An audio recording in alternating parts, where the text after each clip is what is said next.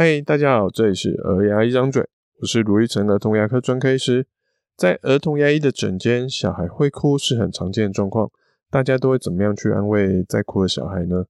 这个礼拜我来聊聊我平时会遇到、常听到在诊间爸爸妈妈会搞混小孩思绪，甚至破坏亲子关系的一些安慰方法。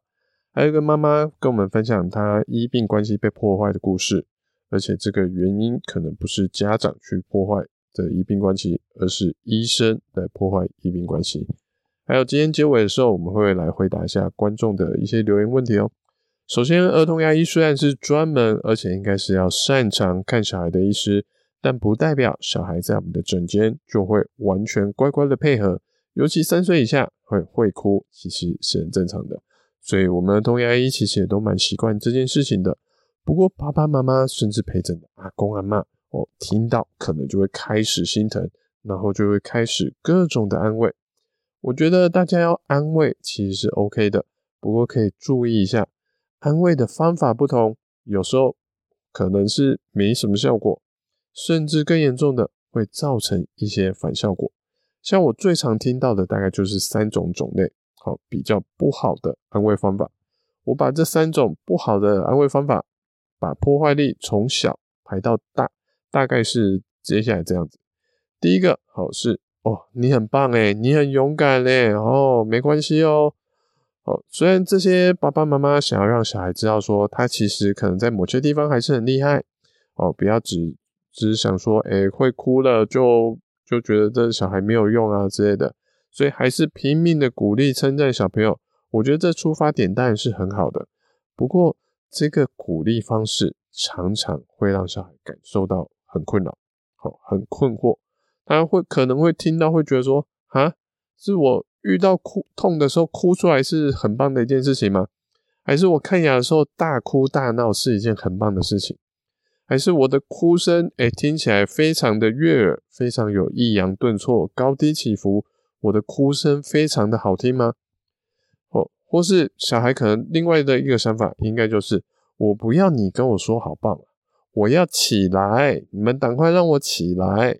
好，这两种都比较可能是小孩真实听到家长这样称赞他的时候的真实反应。尤其是越小的小朋友，他的思考方式其实是越直接的。在他哭泣示弱的时候，家长反过来称赞他，他是没有办法，也没有那个心思去猜想爸爸妈妈背后在称赞我是什么意思。不过，通常小孩困惑归困惑啦，并不太会有进一步的副作用。所以，这种称赞法虽然不是很好，可是破坏性大概是最小的。大家真的要这样做，我觉得还 OK 啦。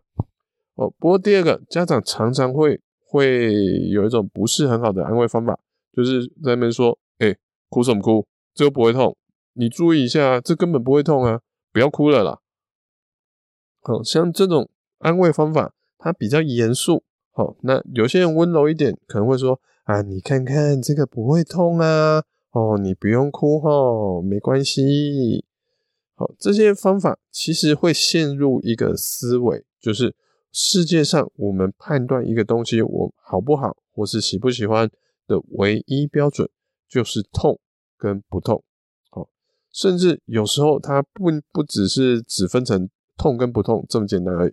他还是要把你打成就是完全没有程度之分，分成说，哎，只有完全不痛跟会痛。而现实的生活中，其实还有一些事情，就算你分成痛或不痛啊，其实应该也要分成说，哎，譬如说被蚊子叮到的痛，膝盖跌倒破皮的痛，跟被车祸撞到痛，甚至生小孩的痛，这些不同的疼痛啊，其实小孩的表达反应应该要是不一样的吧。可是，如果我们把他所有的表表情反应，好，都把它归纳说，哎，这就是不会痛的。你哭什么哭？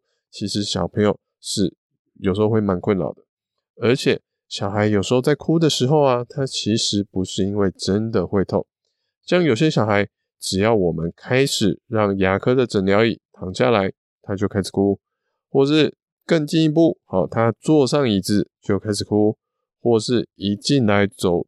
走到我们的诊间，看到牙医，哦，就开始哭，这些都是绝对不会痛的事情，因为躺着怎么会痛呢？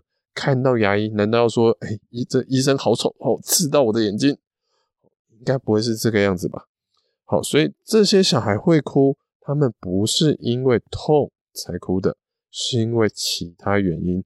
所以跟小孩说不会痛，所以不要哭，这个逻辑就好像会觉得说，好像世界上只有痛是唯一爸爸妈妈在乎的事情，这样子会让小孩觉得你怎么都不懂我。然后就变成他哭他的，然后爸爸妈妈说爸爸妈妈自己的。除了让整个环境紧张之外，其他的事情什么都没有改变。而且说实在的，哭呃痛啊是一个主观的感觉，就像有人吃东西，有些人他就是不喜欢吃番茄，你硬要跟他说哦这个番茄多好吃啊，这个番茄超甜哦，我超爱吃番茄的哦，这个医生的呃这个。这家店家的番茄实在是哦，超煮的超好的，可是对于他来说，他就是不爱吃啊。这些番茄在你吃起来多好吃，但他就是不喜欢啊。哦，这样是没有用的。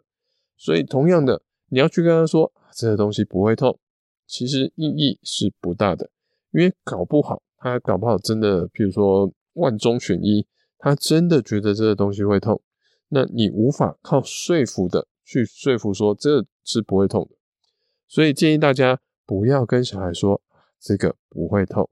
不过你就算真的这样说，家小孩只会觉得家长不了解他，所以这样的破坏力虽然有，可是也只能算是中等程度的而已。那破坏力最大的一个说法就是：哎，吵什么吵啊？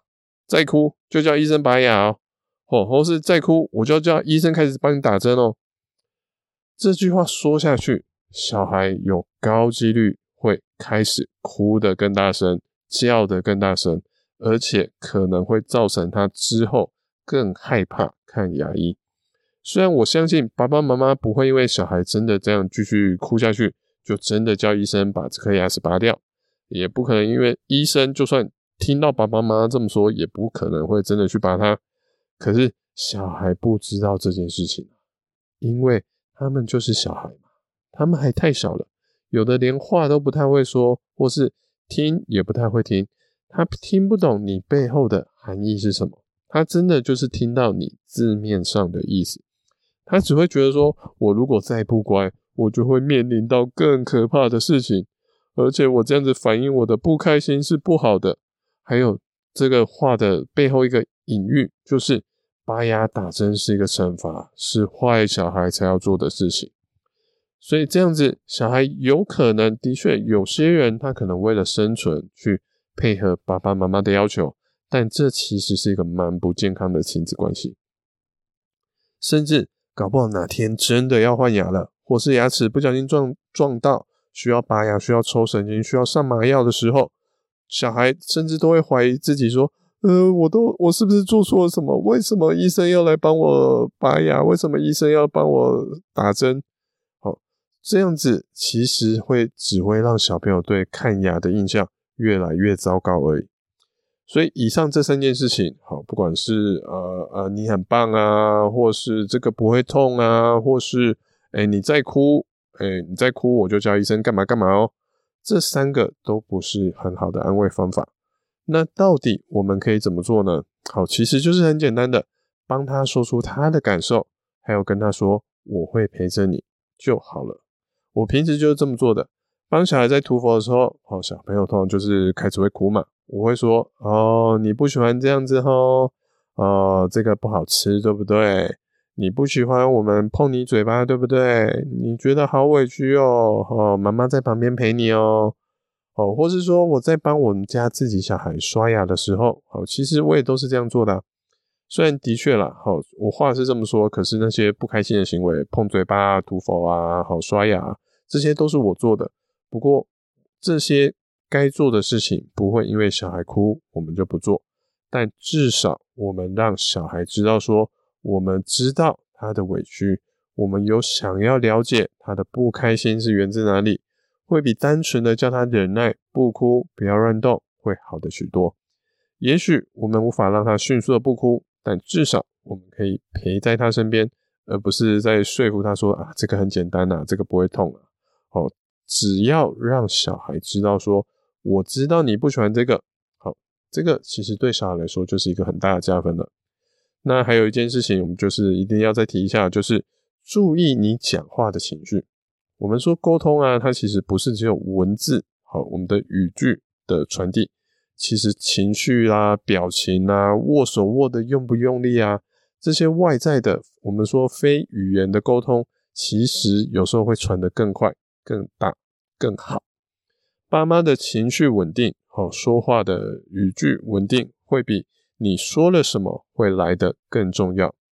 假设今天爸爸妈妈在跟小朋小朋友说：“诶，我跟你说。”等下，事情呃，什么事情都不会发生。你只要眼睛闭好，我叫你眼睛睁开再张开就好了。哦，宝贝，没事的，乖哈，赶快闭上眼睛，眼睛闭紧紧哦。嗯，哦，这句话说起来虽然听起来好像什么都没有说，但如果我是小孩，我听到我会觉得说，我等下一定死定了，我一定要遇上一个很可怕、看了就会很紧张的东西。好，所以这样子的。沟通其实是会让小朋友越来越紧张的。曾经有一个老师跟我说：“哦，隐藏情绪要变成布克，就是我们所谓的布克脸，哦，就是面无表情，其实是蛮困难的一件事。而我们可以做的事情是故意去表达其他的情绪，会比故作冷静来得更好。像这种时候，通常我们都会轻轻的唱歌，哦，可以说等一下想要去干嘛，或是有些人会开始跟小朋友聊天啊。好像上次有个爸爸。好，他看一看，看小朋友很紧张，那他知道我平时会叫家长不要说话，所以他也没有跟小孩说话。可是因为可能爸爸自己本身也有点，呃，听到小朋友在哭，也会有点情绪，所以爸爸开始做了一件事情让我吓一跳。他做什么呢？他开始念经，就那那那那那那那那那那那哦，整个整间突然变得超庄严的，我都觉得我快要被超度了。好，不知道是不是因为这样的原因，好，结果那一次虽然小朋友会哭会紧张，但至少他的手脚没有乱动，而且哭就是意思性的哀一下，说：“哎，我真的是很辛苦哦。”呃，没有继续哭的那么惨，所以我们还是非常顺利的完成。所以沟通呢，其实除了说什么。还有做了什么都很重要。这样的沟通问题其实不是只发生在家长跟小孩之间，也发生在。医生跟家长之间，像这个礼拜我就遇到了一个妈妈，她一进来就跟我行个礼，说：“哎，卢医师好。”我就问她：“哎，怎么了？哈，怎么态度这么呃这么温和有礼？”妈妈就说：“哎，她的小孩啊，她我们叫他小虾好了。好，小虾之前是给别的医师看的。他说他知道小虾虽然已经五岁，可是看起来还是很紧张，可能是像到妈妈，哦，所以妈妈自己她觉得很惭愧。”可是那个医生呢，在小孩哭闹的时候，他没有去安慰小虾，反而叫小虾：“你给我闭嘴！”妈妈听到吓一跳，说：“哎，你怎么这样子跟小孩说话？这样子是不是很好？”然后就是顺口这样说了几句，结果也被妈妈说：“哎，妈妈，请你安静。”妈妈心中就觉得怪怪的，我就想说：“哎，妈妈就想说，我之前也是你的病人啊，我看样也会很紧张。”但你都没有这样子对我，为什么你会这样子对我的小孩？那不过因为还在看嘛，好，就妈妈就让小孩继续这样看完，看完结束，好，小孩出去了，妈妈跟医师在诊间继续的讨论。结果在妈妈有些话想要说的时候，就被医生不停的打断说：“你先听我说，你先听我说，你先听我说完。”好，就是这样子强制性的让把话给结束了。好，就变成要医师先说明他到底为什么要这么做。那说完之后，医生就把脸转过去看向他们的助理，然后虽然轮到妈妈说话，但他也没有正眼瞧着他，就这样侧着身在听妈妈的问题。妈妈自己是说的很委婉了，她说可能就是她跟这个医生没有缘，但看得出来他心中是有些怨怼的。上面这段话是妈妈单方面跟我们的说法，可能呃有时候会不小心的有所遗漏，所以我也不会单纯的去判断说那个医生是否就真的这样子。那我们要说的是这些行为啊，不管是不是真的有医生这样做，可是万一真的有人这样做的话，其实我觉得状况是不太好的。好像是要让小孩暂停哭闹，的确，如果他极度慌张的时候。我们会用一些比较极端的声音，好，来让小孩像当机一样停下来，再让他重新冷静的听我们说话。还有看诊时，尽量只有医生在跟小孩说话，其他包括家长、包括助理都尽量不要说话。这些其实真的都是我们儿童牙医常规会做的事情。可是，所以妈妈在跟我说这些事情的时候，我内心还有个声音在那边说：“啊，是啊，是啊，好，就是完了完了。等一下，如果我叫妈妈做一样事，就是一样的事情，先不要说话的话，妈妈会不会也跟着发飙，说卢医师你怎么也跟他说一样的话？”哦，不过其实这重点真的就是好好的沟通，甚至最好是在事前就能跟爸爸妈妈讨论，好，这会是最好的。妈妈中间其实也在跟我抱歉说，抱歉啦，卢医师，哦，我真的是呃问题很多，我真的是对牙科的东西不太懂。那我也赶快跟妈妈说，诶，其实妈妈你不懂是正常的啊，毕竟你就不是牙医嘛。那如果你什么都懂，那医生就换你来做了，就不会就不会是我们才是医生了。所以，我们儿童牙医的存在意义，就是要来帮助妈妈来了解小孩的牙齿状况，让家长知道用什么话、什么态度来帮助小孩一起面对看牙齿的问题。正常来说，哈，其实大家都爱着自己的小孩，想要帮助小孩，可是好心是可以做错事的。妈妈听到这里就跟我说：“哦。”路易斯，我光是听到你愿意这样跟我说话，我觉得我就值得了。所以，我虽然其实手可能不是最巧最快的那一个，但我希望自自己至少是可以好好听爸爸妈妈讲话的那一个医师。事前的沟通，还有专心的聆听，还有陪伴，而不是说服。这些不管是医生对家长，或是家长对小孩，都是一样重要而且有效的。今天节目到这边，我们还有一些事情要做。我们今天有多回答两个听众的留言，好，抱歉，之前留言有个是在国外的时候留言的，好，所以没办法及时回复，所以我们今天一起回一回。第一个是叫做有人，好，他问说，宝宝两岁半，可是还不会漱口，牙刷上的含氟牙膏可以吃下肚吗？哦，这是个很经典的问题，好，你可以去打 Google，然后加卢玉成加牙膏，你就会看到我写的牙膏系列文。好，可以看一下第一集怎么用牙膏。通常三岁以前的小孩刷牙都会把牙膏给吞下去，这是正常的，所以一次挤一粒米的量就好了，就一点点吞下去没有关系，可是会让牙齿比较不容易蛀牙。有些人会问，哎，这样吞多少会会出问题啊？其实这吞的量啊，大概是看你小朋友多重了，一般一岁大概八到十公斤的话。一天可以刷个一天十次以上，所以我都会说，除非你一天帮小孩刷个十次牙，不然一次一粒米一千 ppm 的牙膏，好，就算他全部吞下去都没有关系。可是有没有用牙膏，效果会差很多。不要再相信牙膏只是辅助的这个说法了。刷牙的重点是含氟牙膏来刷牙。好，好，那下一题，想问牙齿排列。好卢医师您好，我的宝宝快十个月大，前面上下各长了四颗牙，不知道是否因为下面的先长，现在看起来有点像戽斗，但父母双方和爷奶辈都没有这样的状况，有点担心。而且小孩清醒时好喜欢用力咬牙齿，发出很可怕的声音，有没有关系呢？会不会把牙齿咬断掉？谢谢卢医师。好，这个也是常常会有人发问的地方。我们分两个部分来看，后道就是我们说下巴比较往前凸的状况。现在牙齿不多的时候，的确咬合还不太稳定，先不用太烦恼，大概要等后面比较大颗的臼齿长出来之后，咬合才会比较稳定。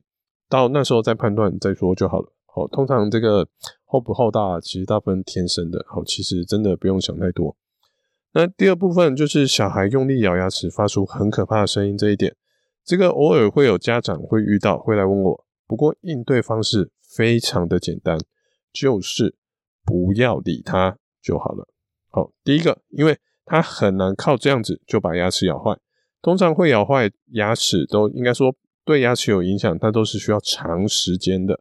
所以像是吸奶嘴啊、睡觉磨牙啊，或是常常咬玩具啊，这种因为时间很长，所以真的有可能对牙齿有些影响。可是。像这种咬那么大力啊，叽叽呱呱的，通常就是一下下，小朋友撑不久，没办法那么持久，所以所以不用理他，通常对牙齿也还好。呃，第二个，有时候你越理他，他就会觉得说，诶，爸爸妈妈刚刚都在玩手机，哦，只要我这样子一咬，爸爸妈妈就会来理我了。